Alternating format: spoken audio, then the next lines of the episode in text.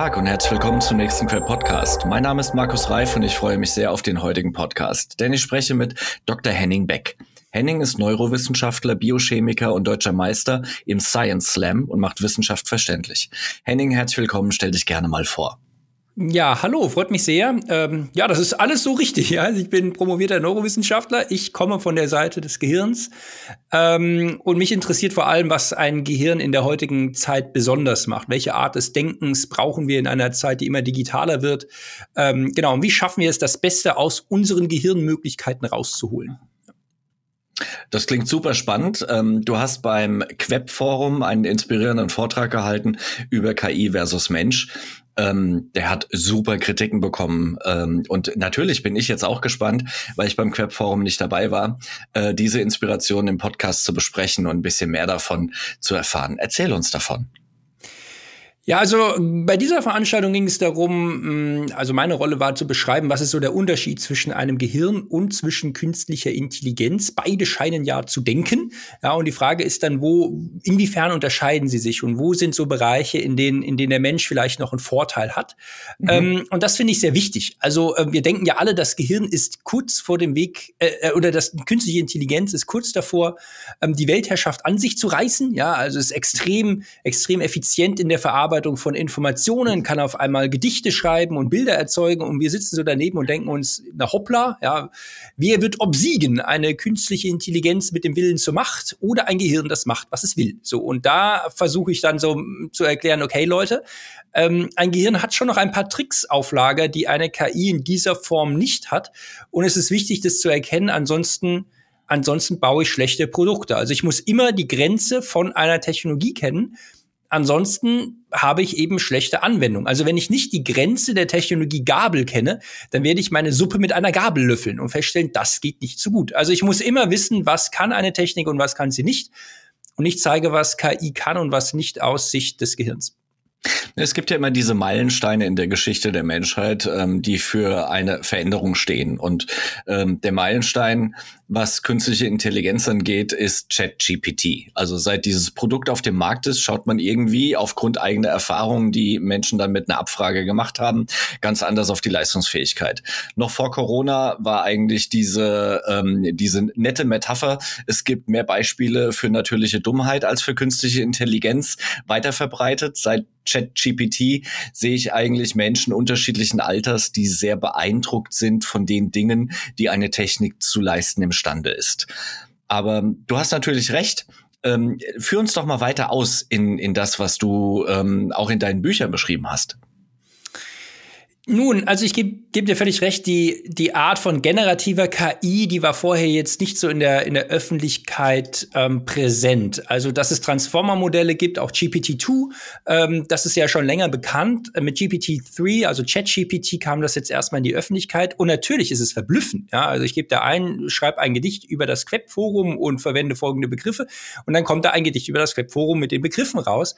Das ist etwas, von dem wir dachten, dass das Menschen besonders gut können. Nun muss man sagen, ähm, das ist jetzt eigentlich gar keine große Leistung. Wir denken, dass es eine große Leistung ist, weil es uns als Menschen schwerfällt.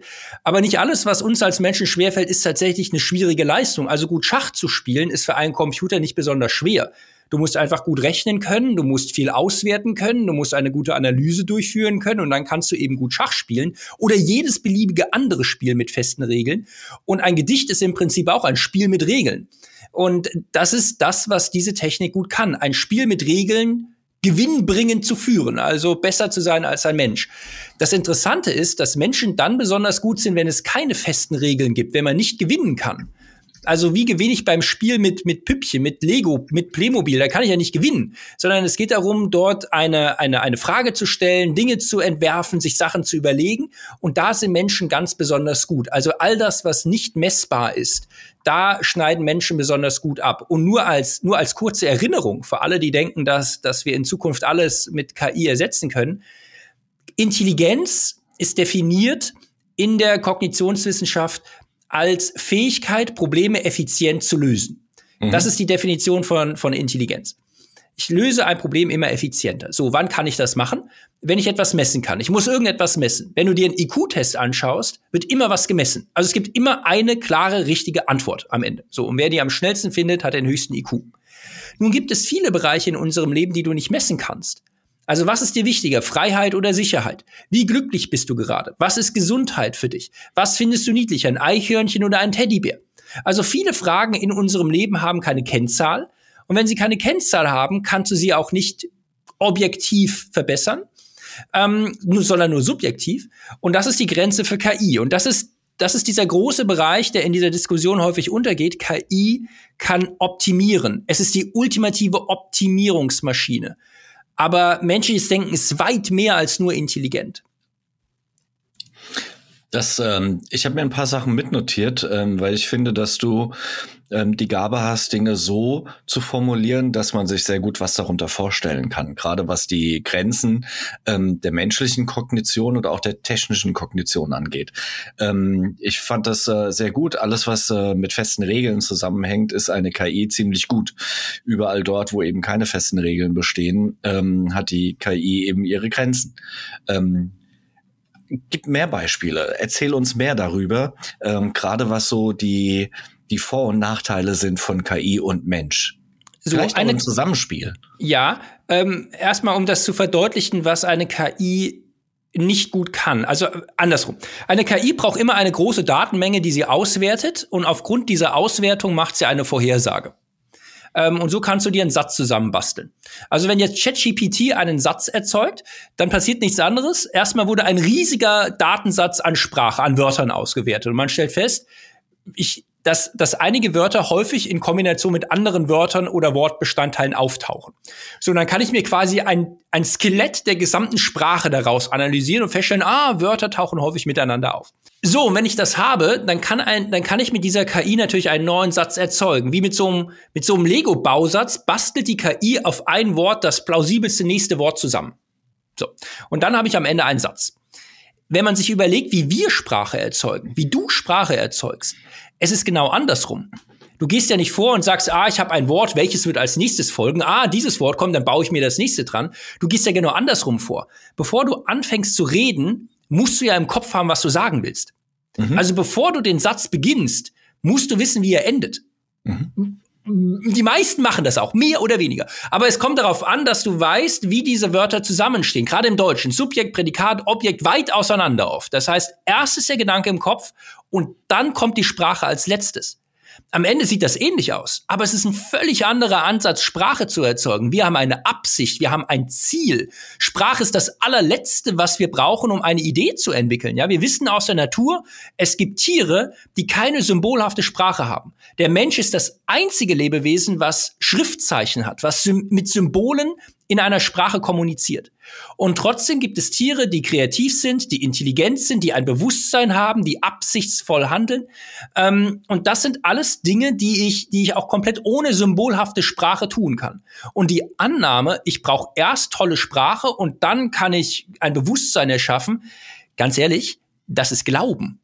Das ist, da, da kann ich auch glauben, der Geist kommt aus der Flasche oder die, die, was weiß ich, die apokalyptischen Reiter kommen vom Himmel. Das ist, das ist, wir wissen gar nicht, ob das so passieren wird. Also es gibt in der Wissenschaft keine, sagen wir mal, empirische, messbare, gedeckte Annahme, dass es tatsächlich so passiert, dass wir einfach mehr Daten und mehr Sprache reinkübeln und plötzlich, bums, kommt da ein Bewusstsein aus dem Ding raus oder es nimmt sich auf einmal selber etwas vor. Das, das passiert in dieser Form nicht.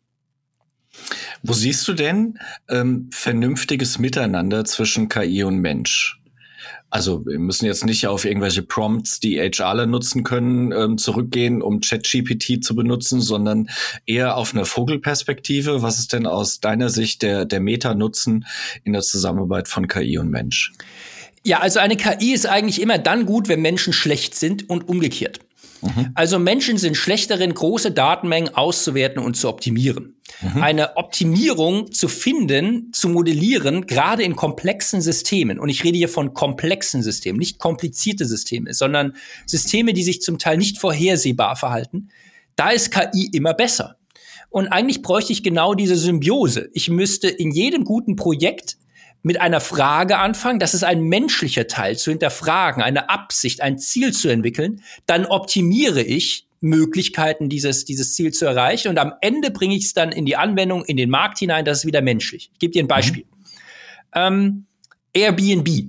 Airbnb wurde gegründet, das war Mitte der 2000er man erinnere sich, das war in den USA Höhepunkt der Terrorismusangst. Überall wurde der nächste Schläfer vermutet, irgendwie ein, ein, ein Terrorist, der irgendwie im Nachbarzimmer ist. Der Patriot Act wird verlängert. Diese ganzen nervigen Einreiseformulare da, das kommt alles aus dieser Zeit, dass es so kompliziert ist. So. Und ähm, in dieser Zeit denken sich zwei Leute in San Francisco, ach, vermiete ich doch mal mein Wohnzimmer an komplett fremde Personen. Keine künstliche Intelligenz der Welt wäre auf diese bekloppte Idee gekommen. So, das ist ein, eine bekloppte Idee, komplett kontraintuitiv. Ich kann sie nicht aus der Vergangenheit ableiten. Dass ich jetzt mittlerweile dieses ganze Airbnb-Ding mit KI optimiere, die Matching-Algorithmen habe, dass ich das Pricing optimiere, dass ich die ganze Darbietung online mit KI optimieren kann, keine Frage. Dass ich das allerdings auf eine persönliche Art verkaufe, ich habe ja immer noch dieses Mensch-zu-Mensch-Ding, wenn ich jetzt bei Airbnb bin, das kann wiederum keine KI abdecken. Und man kann über Airbnb vieles Schlechtes sagen. Klar, natürlich, das hat auch viele Nachteile. Aber mir geht's hier um die grundsätzliche, dieses Balancing, was du gesagt hast.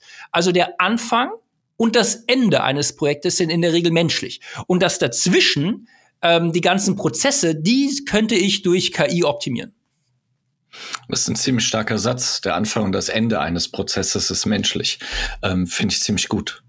Ähm, was, was willst du unseren Hörern noch mitgeben? Unsere Hörer sind in der Regel Recruiter, Employer Branding Verantwortliche, HR Verantwortliche ähm, in den Unternehmen vom Mittelstand bis hin zu großen Konzernen. Ähm, wenn du, wenn du auch Werbung machen möchtest für deine Veröffentlichung und für deine Thesen. ähm, also mir ist es immer wichtig festzuhalten, dass es tatsächlich eine Welt gibt, die wir durch KI nur schwer abbilden können, weil sie eben nicht messbar ist. Und dass wir uns auch klar sein müssen, wenn wir mit Menschen arbeiten, haben wir immer Dinge, die in diese nicht messbare Kategorie fallen. Mhm. Also ich kann Vertrauen ja nicht messen. Ich kann auch noch nicht, ich kann auch keine Ideen messen. Ich kann auch nicht mal Wissen messen. Es gibt noch nicht mal eine skalierbare Einheit dafür. Ich kann nicht sagen, ein Meter Wissen, ein Kilogramm Ideen. Kann ich ja nicht sagen. So. Und deswegen ist es schwierig, das dann eben auch zu digitalisieren. Das sind Bereiche, die grundsätzlich, ich möchte mal sagen, analog bleiben. Und bei aller, bei aller Coolness dieser neuen Tools, die da kommen, und ich kenne die ja auch, und natürlich macht das auch ein, ein, ein, ein Personalprozess sehr viel, sehr viel intelligenter und cleverer und effizienter in der Zukunft. Unbenommen aber man darf nicht vergessen, es gibt immer the intangibles, sagt man auf Englisch, das nicht mhm. messbare, das nicht greifbare. Und das entscheidet häufig über Sieg und Niederlage. Ja?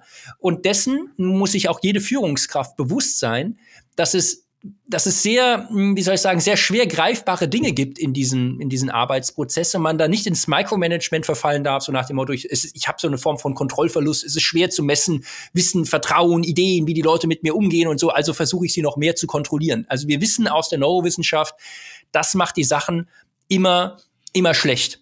Also wenn ich, wenn ich, je mehr ich Leute kontrolliere und Prozesse mit Menschen kontrollieren will, desto schlechter werden sie.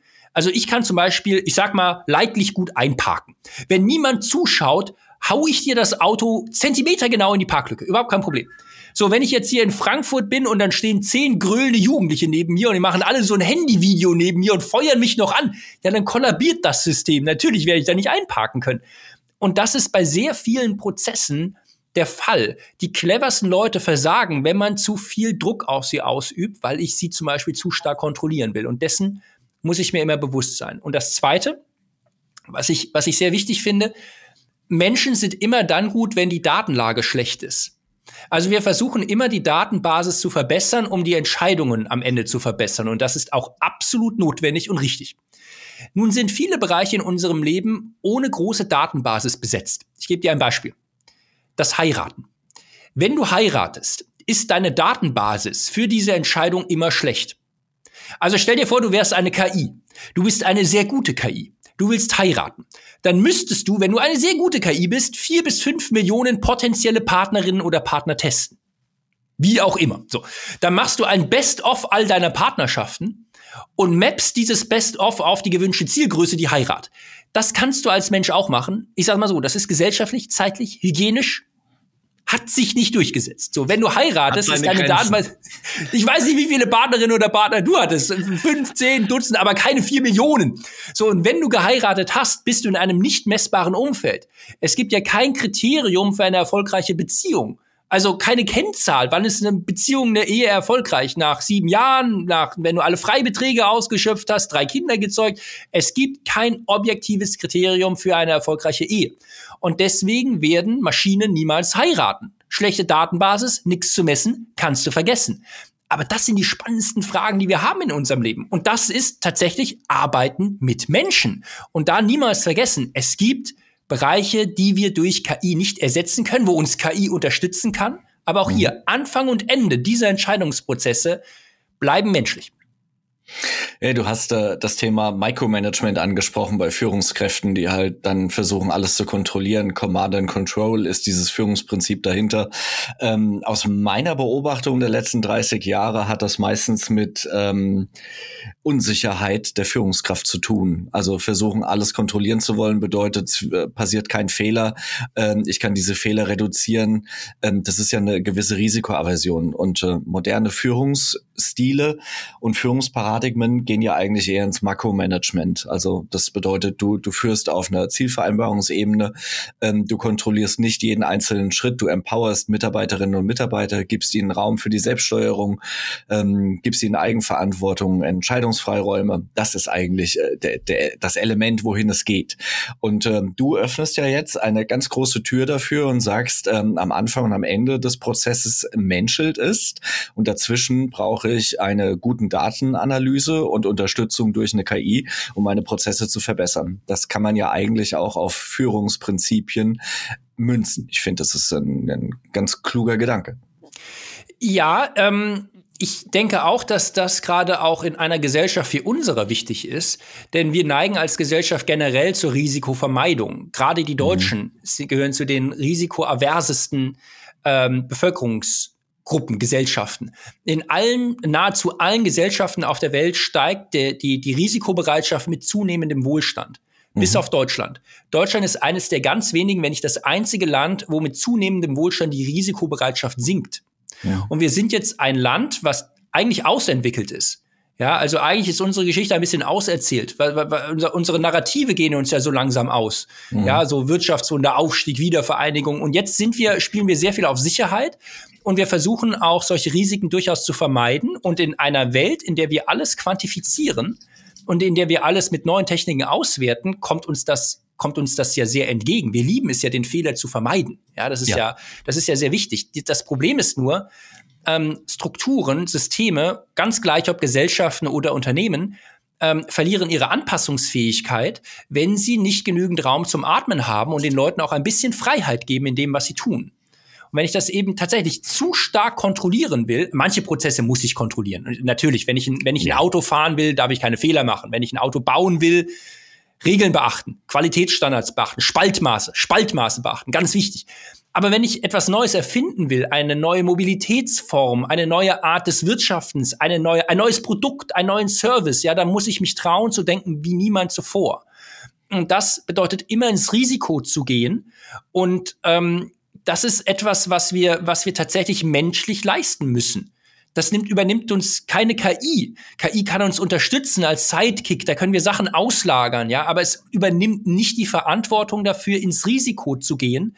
Und wir müssen das als Unternehmen machen, denn ansonsten sind wir ja weg. Das stimmt. Und ich nehme das einfach mal, lieber Henning, als Schlusswort für unseren wunderbaren Podcast. Ähm, das war äh, so spannend, dass ich äh, überlege, wie wir eine Fortsetzung davon machen können. Lass uns da separat nochmal reden. Gerne. Aber für den, für den Moment, lieber Henning, vielen Dank für deine Zeit. Das hat mir echt viel Spaß gemacht. Das war der Queb Podcast mit Dr. Henning Beck. Mehr zu Henning finden Sie unter www.henning-beck.com. Vielen Dank für deine Zeit, einen schönen Tag und viel Erfolg bei deiner Arbeit. Dankeschön.